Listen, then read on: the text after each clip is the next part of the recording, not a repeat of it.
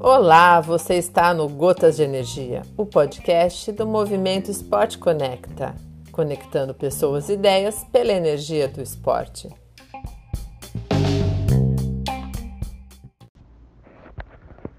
Alô, amigos, bom dia, boa tarde, boa noite. Seja em qualquer uma dessas situações que você se encontre ao ouvir nosso podcast, sejam bem-vindos uma vez mais. Aqui Ricardo de Moura para que a gente possa conversar sobre o esporte, o futuro, seus desdobramentos e impactos sociais. Os Jogos Olímpicos já terminaram faz pouquíssimo tempo, pouco tempo. Também temos pouco tempo para os próximos Jogos Olímpicos, um ciclo olímpico menor de três anos, né? E sempre que terminam os Jogos Olímpicos existe é, é, é cíclico. Existem algumas perguntas que que, que são colocadas em pauta né, para serem respondidas. Uma delas é por que alguns países ganham medalhas e outros não? Aqueles, é, numa análise mais simples, sempre dizem que os países mais populosos né, e aqueles com o PIB maior, países mais ricos, né, mais ricos, produção, uh, produto interno bruto, que é a produção, a riqueza do país, é, per capita, dividido pelo, pelo número de, de, de componentes da sua população, né, de habitantes, é, produzem a possibilidade de ganhar mais medalhas. Isso é uma, uma meia referência, porque cada medalha tem a sua história e ela vai muito além disso. É um estudo que, que, que tem atraído algumas pessoas. É, eu gosto muito desse assunto, porque é uma, tem que ter uma análise muito mais complexa da situação. E quem nos ajuda é a geografia dos esportes, né? que é o estudo das atividades esportivas e sua distribuição espacial pelo planeta. Ou seja, o que o esporte pode modificar alguns ambientes, cenários, né? É, no, no, no planeta. O Comitê Olímpico Internacional informou que novos eventos como surf e skate, que foram estreantes nos Jogos Olímpicos de Tóquio, aumentaram a audiência dos Jogos, principalmente no Brasil. Né?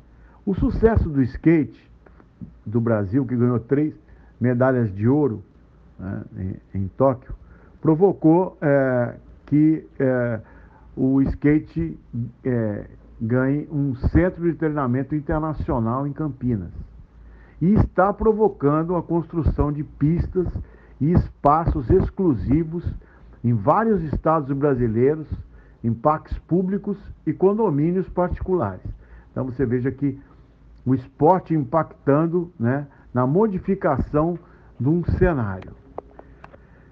Mas relacionados com o número da população, o PIB per capita, esses resultados esportivos que acontecem e que é, aumentam né, o interesse pelo esporte por determinada modalidade, existem outros fatores que sustentam a conquista de medalhas, que a gente pode é, colocar como sendo a acessibilidade ao esporte para crianças. Né? As crianças têm que ter acesso à atividade esportiva. A metodologia de trabalho. Que metodologia você vai implementar? Porque quem começa certo tem grandes possibilidades de avançar. É, comete menos erros, tem um caminho mais encurtado, mais fácil e melhor, mais eficiente. Né? Que a detecção de talentos, a orientação na sequência esportiva, não adianta você detectar o talento se você não faz uma orientação na sequência esportiva. A qualidade na formação dos recursos humanos, professores, técnicos, equipe multidisciplinar, gestores, árbitros, a infraestrutura esportiva é preciso que você tenha locais adequados para desenvolver o esporte. a organização esportiva, calendário nacional, internacional, programas de treinamento, recursos financeiros para esse projeto todo, que inclui o pagamento das, das viagens, é, dos técnicos, né, da, dos recursos humanos, do atleta, né, na sobrevivência do atleta, né, e a estabilidade da carreira. É preciso que dê uma estabilidade na carreira. Gestão das entidades responsáveis e a relação do esporte com a sociedade, que é fundamental. Se nós observarmos os esportes aquáticos, né, que é minha área, nós vamos ver, por exemplo, a natação. Quem domina a natação nos Jogos Olímpicos são os Estados Unidos. E é o líder de medalhas, né, do quadro geral de medalhas dos Jogos. E os Estados Unidos lideram também o quadro geral de medalhas dos Jogos Olímpicos. E tem a natação e o atletismo como carro-chefe. A força dos Estados Unidos, né, esportiva dos Estados Unidos, primeiro, a identificação do esporte com a sociedade. Que, e, e, o desenvolvimento do esporte que está fundamentado na ligação escola-esporte. Né? Essa altíssima aceitação na sociedade e essa ligação esporte é, é, escola, educação, é a força do sucesso americano. A, a, o sistema universitário americano, é, que promove, dá muitas bolsas de estudo a muitos atletas, principalmente os atletas a, é, é, de alto nível, sejam eles americanos ou fora dos Estados Unidos, o que fortalece muito o sistema competitivo americano. Né? Então, como ele domina o mundo, o que ele faz? Traz para dentro de casa os melhores atletas e com ali ele consegue desenvolver o seu próprio sistema competitivo, mesmo melhorando os atletas dos outros países, mas ele melhora o sistema competitivo americano e, e, e, e com isso ele consegue alcançar o sucesso. A Austrália, que é o segundo país na, na, na, modalidade, que ganhou, foi o segundo país com o maior número de medalhas de natação em Tóquio, é o país que melhor cuida da natação no mundo.